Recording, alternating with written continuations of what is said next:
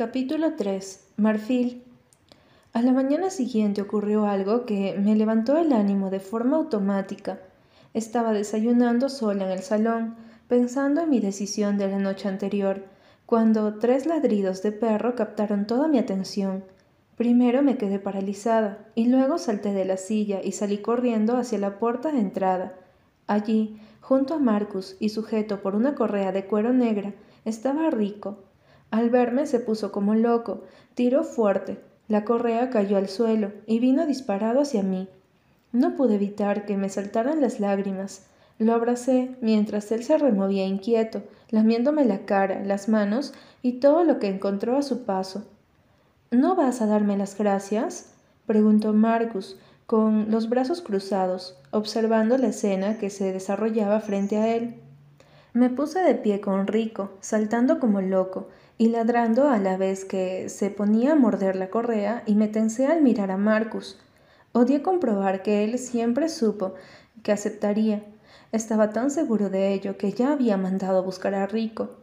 Gracias, dije en tono seco. ¿Qué te parece si hoy cenamos fuera? Debió de leer en mi cara la poca gracia que me hizo la propuesta, porque continuó hablando sin dejarme intervenir. Ese es el trato, ¿recuerdas? Era cierto, pero no entraba en mis planes cenar fuera con él, en plancita. Esta noche haré una reserva, fue su simple respuesta. Miré a Rico y sin poder evitarlo me acordé de Sebastián. ¿Qué estaría haciendo? ¿Lo habría cuidado él hasta ese momento? ¿Había sido Sebastián el que había tenido que encargarse de llevárselo a quien fuera que mandara a Marcus a buscarlo? Pasé el resto del día en la playa con Rico, era la primera vez que salía de la casa y pude comprobar por mí misma cómo se las gastaba. Marcus, en cuanto a la seguridad, cinco guardaespaldas me acompañaron durante toda la tarde. Fui observada por cinco pares de ojos mientras tomaba el sol. Jugaba con Rico, me metía en el mar, daba un paseo.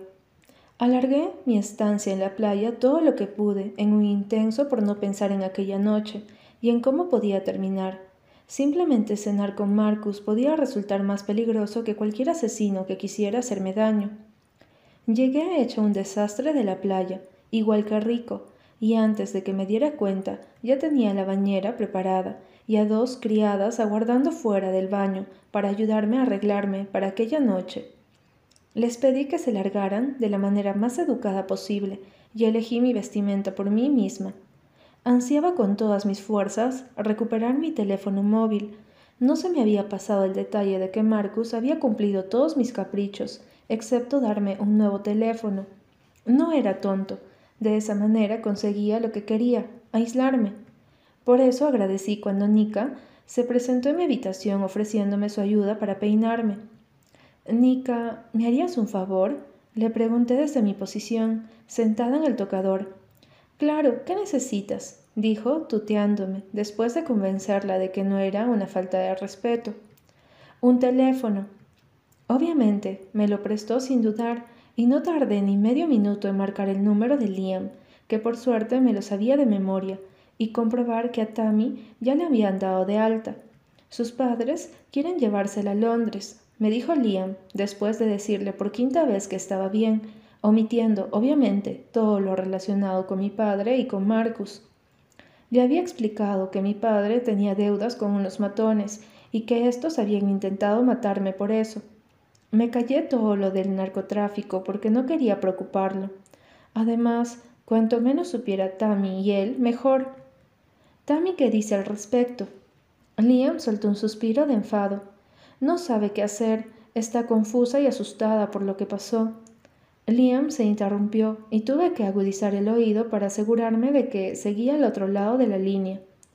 Me gusta mucho, Marfil, admitió como si me estuviese confesando un asesinato. Esa maldita niña se me ha metido bajo la piel y lo último que quiero es que se vaya a la otra punta del mundo. Parpadeé sin poder creerme lo que estaba oyendo. ¿Liam se estaba enamorando de Tammy?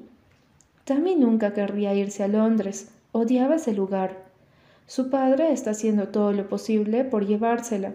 Hay algo que se me escapa, Marfil, algo que Tammy no quiere decirme bajo ningún concepto.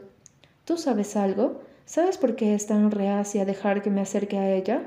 Nunca había escuchado a Liam tan desesperado. Tammy es muy reservada, empecé, pero él me interrumpió. Es una insensata. Dio un grito que me sobresaltó. ¿Sabes que ni siquiera me deja pasar a verla? Joder, Marfil, vi como si se desangraba delante de mí, y te juro por Dios que nunca en mi vida he tenido tanto miedo como ese día. Liam, tranquilízate, ¿vale? dije sentándome en el suelo y mirando hacia la ventana. Deberías tener paciencia. Además, no te ofendas, pero Tammy siente algo por ti. Tuve que preguntárselo, a pesar de que había notado ciertos cambios en Tammy los últimos meses con respecto a Liam. Dudaba de que ella sintiese lo mismo que Liam parecía sentir por ella. No pegaban ni con cola. Fue ella quien me comió la boca poco antes de que le dispararan. Abrí los ojos, estupefacta. ¿Tammy? Bueno, vale, puede que fuese yo quien le comiera la boca, pero te aseguro que me devolvió el beso, y ahora no quiere saber nada de mí. Dice que no está preparada para estar con alguien como yo, que nunca podría entenderla, que soy demasiado hombre para ella.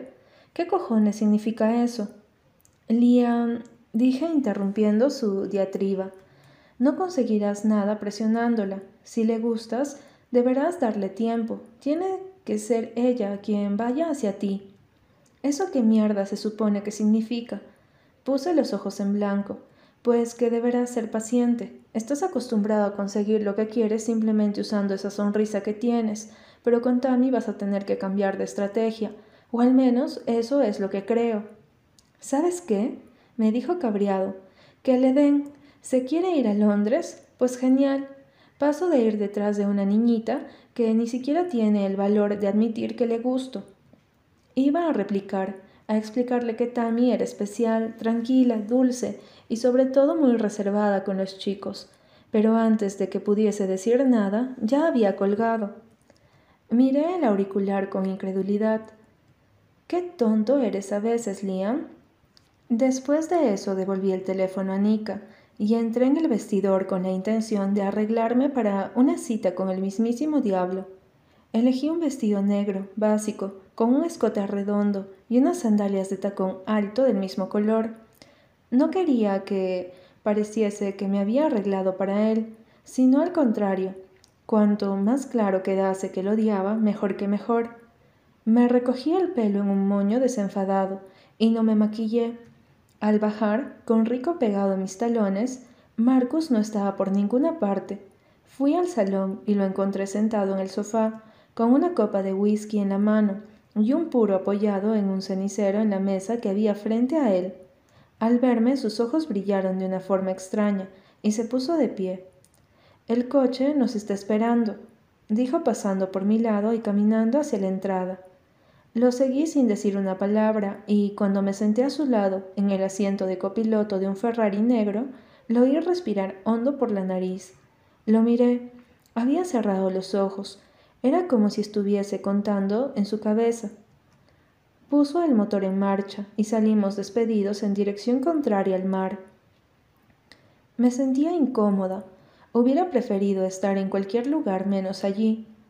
¿Qué te gustaría cenar? Cuando habló por primera vez desde que habíamos subido al coche, me sobresalté acostumbrada al silencio. Me da igual, contesté mirando por la ventanilla. ¿No había dicho que iba a hacerse una reserva? Me da igual, no es una respuesta válida, dijo calmado, girando hacia la derecha. Elige tú, contesté encogiéndome de hombros. Vi que se le formaba una sonrisa en los labios. ¿Te comería a ti, Marfil? dijo mirándome unos segundos antes de volver a fijar la vista en la carretera. Se me tensó todo el cuerpo, pero creo que no te haría mucha gracia, añadió al ver mi posición rígida contra el asiento del coche. Me creas o no, me estoy esforzando. Me da igual lo que estuviese haciendo. Si fuese por mí, no lo vería ni en pintura. Cuando llegamos al restaurante, un japonés muy elegante con las mesas de color negro y los sillones rojo pasión, supe que, aunque él se mostrara tranquilo y me hablase con amabilidad, escondía dentro el mismo monstruo que quiso forzarme y me lastimó los dedos de la mano izquierda sin ningún tipo de escrúpulo. Nos llevaron a una mesa que quedaba bastante apartada del resto de los clientes. Me fijé en que la forma de tratar a Marcus era parecida a cómo tratarían a un rey en un país europeo. Los camareros parecieron dejar lo que estuviesen haciendo para acercarse a nuestra mesa y atendernos con exagerada diferencia. Vino, me preguntó después de mirar la carta y decidirnos por el sushi, aunque estaba segura de que el nudo que tenía en el estómago desde que había llegado allí apenas me dejaría comer nada. Asentí. Si iba a tener que cenar con él, necesitaría todo el alcohol que mi cuerpo admitiese, sin llegar a emborracharme. Dentro de poco es tu cumpleaños, dijo después de que nos sirvieran el vino y nos trajeran la fuente de sushi. ¿Cómo demonios sabía cuándo era mi cumpleaños? Cumples veintiuno, ¿cierto? Asentí sin decir nada y me llevé la copa a los labios. Es una cifra importante. ¿Deseas algo en especial? Irme a casa, dije sin dudarlo. Marcus detuvo la copa que estaba llevándose a los labios y la volvió a dejar en la mesa. Eso no es posible, de momento, aclaró mirándome fijamente. Sería divertido organizar una fiesta, ¿no crees? Fui a replicar pero siguió hablando antes de que pudiese darle mi opinión. Puedes invitar a quien tú quieras. ¿De verdad creía que traería aquí a alguien importante para mí? Aquí, al mismo lugar donde ese hombre delinquía. No quiero hacer nada, insistí, dejando claro en mi tono que no era algo negociable. Marcos dejó la copa otra vez sobre la mesa con un golpe. No la rompió, de milagro. Cuando nos conocimos eras todo sonrisas. Me dije a mí mismo que era muy raro que una mujer hermosa fuese, además, un encanto, pero está claro que cuando se trata de romper moldes, princesa, tú eres la reina. ¿Era todo mentira? Apreté los labios con fuerza. ¿Me estaba llamando falsa? Supongo que dejé de tener ganas de ser encantadora cuando intentaste violarme en mi casa, dije con calma, encogiéndome de hombros. Perdona si no soy como esperabas. Marcus aceptó mi estocada con admirable entereza. ¿Qué tengo que hacer para que me perdones por aquello? ¿Me creerías si te dijera que me arrepiento de lo que tú dices que iba a hacerte? ¿Me creerías si te dijera que no iba a hacer nada tan drástico como lo que acabas de insinuar? ¿Me creerías si... No, lo interrumpí, no te creería. Marcus me observó en silencio unos instantes, aguantando mi mirada sin titubear. No estoy acostumbrado a que las mujeres me rechacen, admitió, mientras acariciaba con los dedos el borde de la copa. Esa tarde me moría por besarte, por tocarte, y tú me dijiste que no. Me quedé callada, aguantando la respiración. Lo que siento por ti es mucho más fuerte que cualquier cosa que haya podido sentir por otra mujer. Simplemente me rompiste los esquemas, Marfil, no esperaba que me rechazaras. Aún sigo sin entenderlo, pero puedo prometerte que no volveré a tropezar con la misma piedra. ¿Cómo podía ser tan buen mentiroso? ¿De verdad pensaba que iba a creerlo? Después de cómo me había tratado en aquel restaurante de Nueva York, soy consciente de que tengo algunos problemas de ira. Casi tuve que contener una carcajada. Casi, porque salió de mi boca de todas formas. Estuviste a punto de romperme los dedos, y te pedí perdón por ello. Dio un grito que me sobresaltó y consiguió que algunas personas de las mesas que nos rodeaban se giraran para observarnos con curiosidad. Mi corazón se detuvo y respiré hondo para tranquilizarme. Ten cuidado, Marfil, me dijo una voz en mi interior. Marcus cerró los ojos un instante. Solo te pido otra oportunidad. Al ver que no decía nada, extendió el brazo por encima de la mesa y me cogió la mano con delicadeza. Sus dedos acariciaron con dulzura los mismos dedos que habían lastimado poco tiempo atrás. Haz todo lo que él te diga. La voz de Sebastián volvió a oírse en mi cabeza. ¿Vas a darme la princesa? me preguntó, esperanzado. Tragué saliva con dificultad y asentí despacio. Sus ojos se iluminaron. Brindemos por eso entonces. Sus ojos azul brillaron contentos y pidió al camarero que nos trajese una botella de champán. Por un nuevo comienzo, princesa, dijo, mientras chocaba su copa con la mía. Por un rápido final, Marcus. Regresamos a casa en un silencio cómodo para él y raro para mí. Después de haberle prometido darle otra oportunidad, Marcus había sido un encanto durante el resto de la velada. Cuando llegamos a su casa, me acompañó hasta la puerta de mi habitación. ¿Estás cómoda en tu dormitorio? ¿Te gusta? Asentí en silencio, deseando que se marchara. Sabes que puedes pedir por esa boca y tendrás lo que quieras, ¿verdad? No quiero nada, Marcus, solo deseo recuperar mi vida. Se adelantó, omitiendo el poco espacio que nos separaba, y me acarició un mechón de pelo suelto hasta colocarlo detrás de mi oreja. Y lo harás, susurró. Los voy a matar a todos. Será una matanza que llevará tu nombre. Cerré los ojos a la vez que me estremecía de terror y de asco por sus palabras. Era un maldito asesino. Daba igual que me estuviese protegiendo. Todos somos asesinos, Marfil. Ahora descansa. Me besó en la mejilla. Aquí nadie tocará ni un solo pelo de tu cabeza. Se marchó sin exigir nada más, al menos por ahora.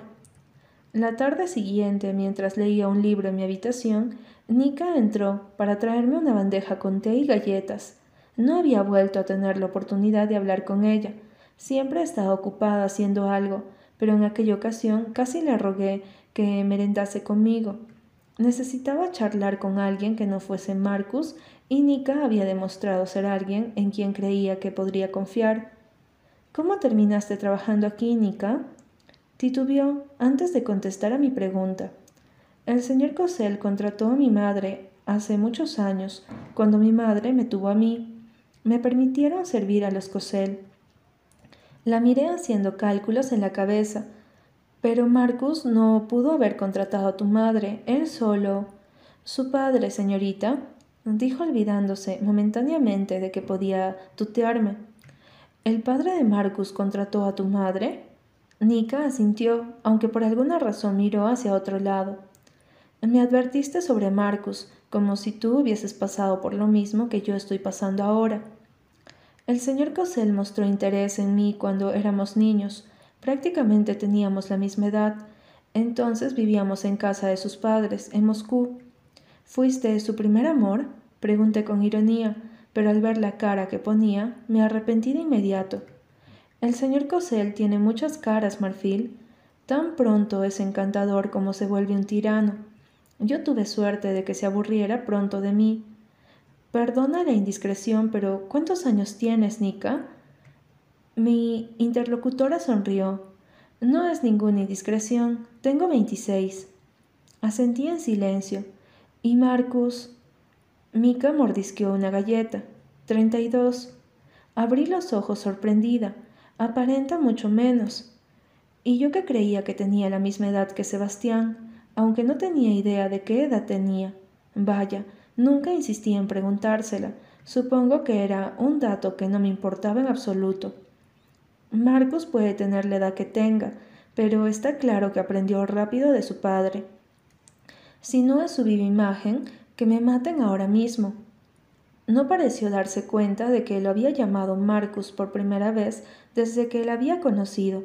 Era consciente de la familiaridad con la que había pronunciado su nombre? ¿Qué te hizo, Nika? Pregunté después de unos instantes en silencio. Puedes contármelo. Nika se sacudió las migajas invisibles que tenía en su delantal y se puso de pie.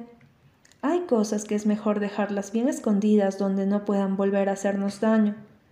Pero mi historia no le importa a nadie, Marfil, dijo encogiéndose de hombros.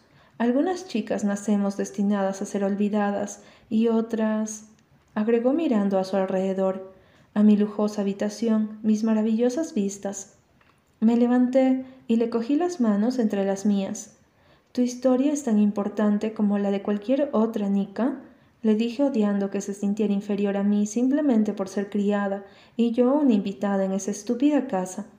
Nadie, y menos un hombre como Marcus Cosel, debería hacerte daño. El daño está hecho, repuso sonriendo con tristeza. Lo único que mi madre y yo esperamos es que no te haga lo mismo a ti. Pestañé confusa, intentando comprender sus palabras. ¿Tu madre sigue aquí? Nika asintió despacio.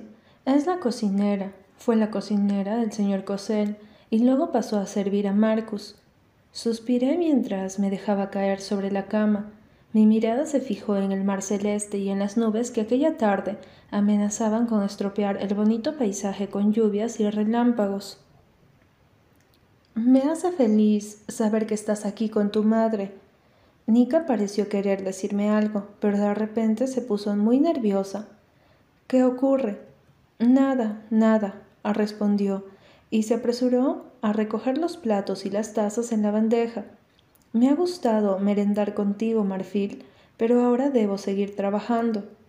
La observé en silencio mientras terminaba de recoger y salía de la habitación casi a la carrera. ¿Qué demonios ocultaba Nika? Capítulo 4. Marfil. Pasó una semana, gracias a que Marcus se marchó por trabajo. Yo me quedé sola y pude disfrutar de un poco de normalidad una normalidad forzada, puesto que no estaba en mi casa, pero su ausencia fue como un pequeño respiro.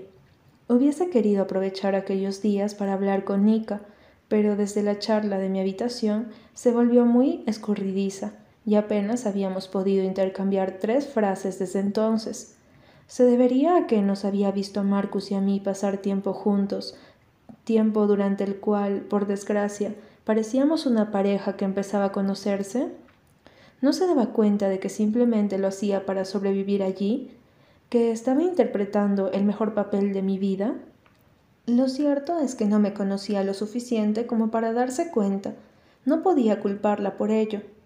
Una tarde que estaba aburrida y no tenía nada que hacer, me ganó la curiosidad y me acerqué a la cocina con intención de conocer a su madre. No comíamos nunca allí.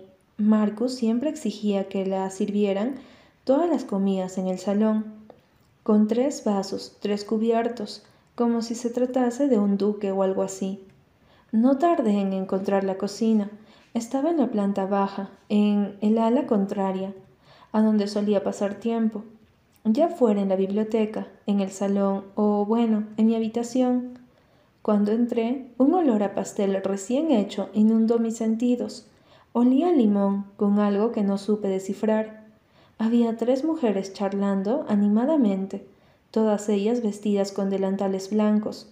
Ninguna estaba cocinando, sino que aguardaban sentadas en una mesita de color claro, a que se terminara de hornear el pastel. Las envidié por unos instantes.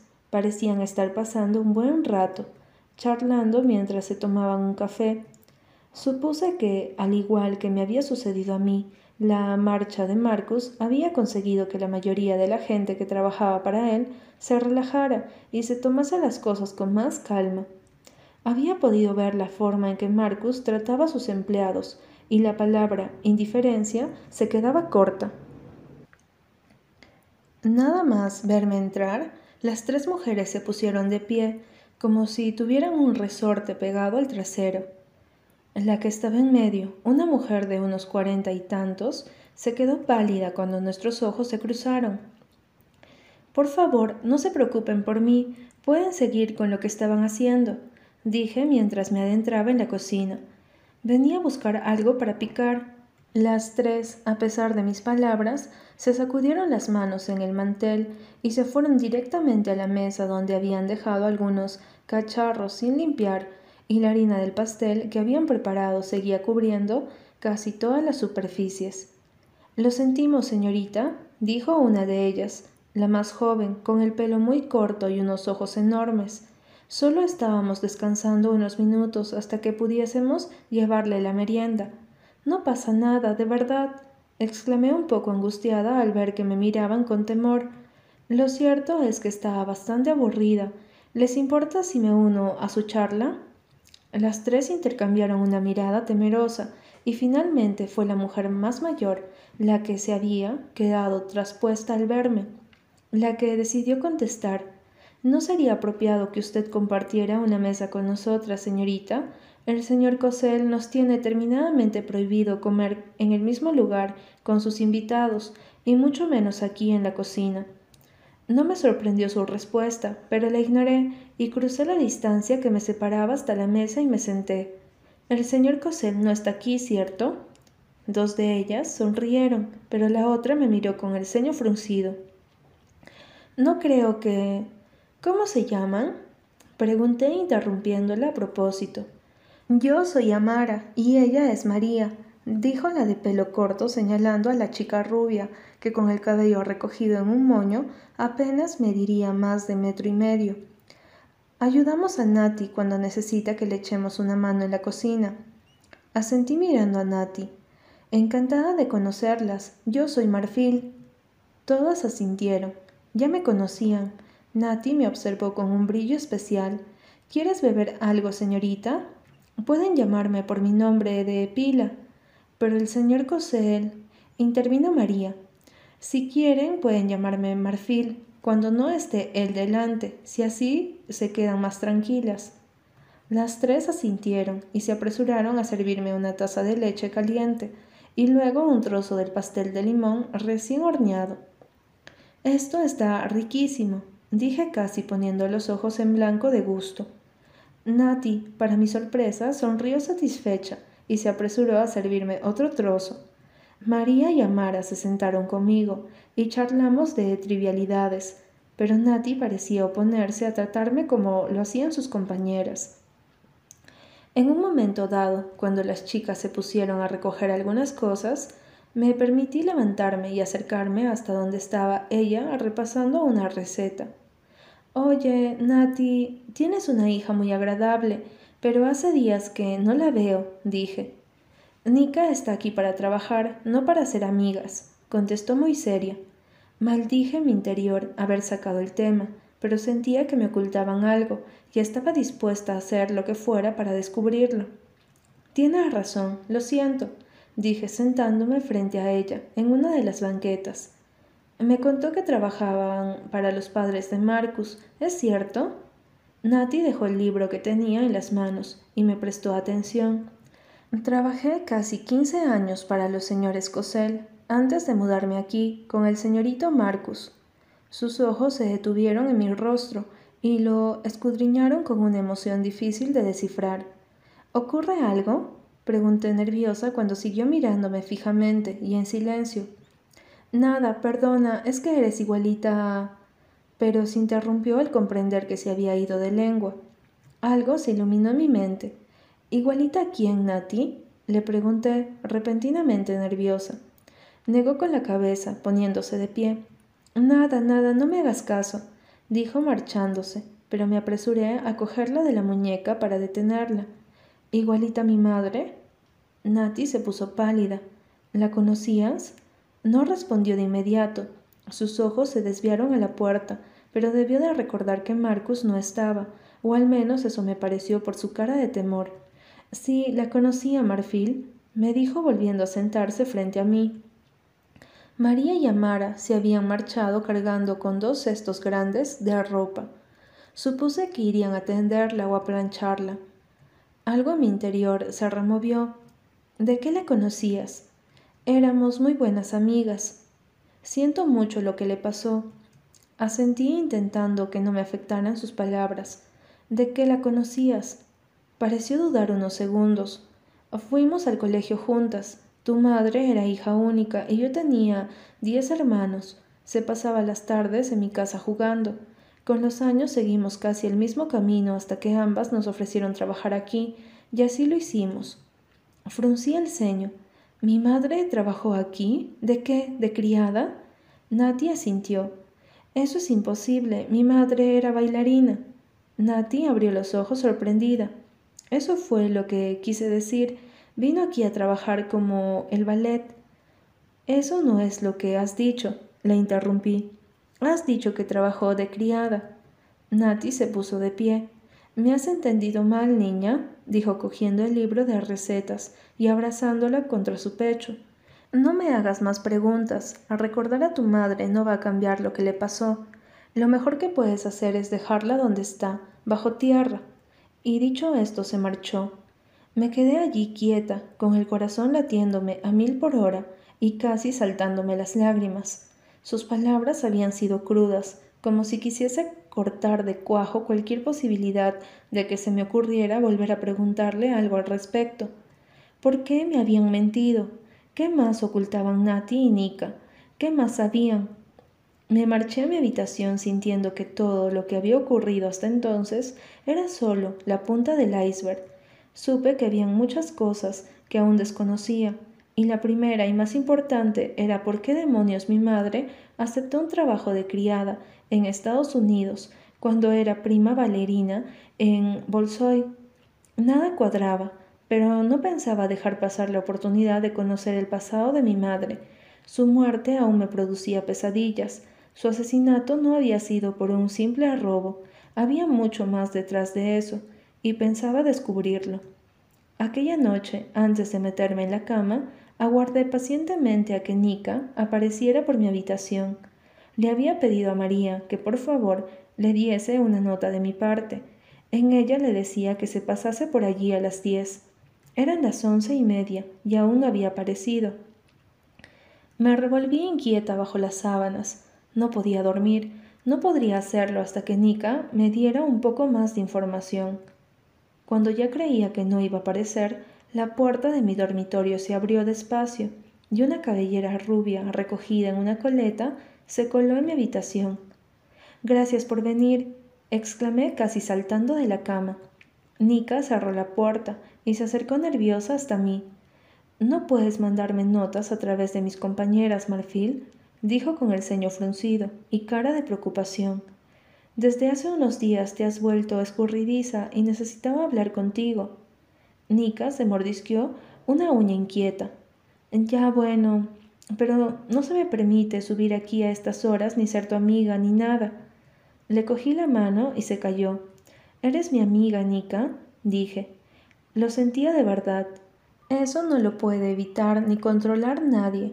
Confío en ti, de hecho, eres la única en quien confío aquí.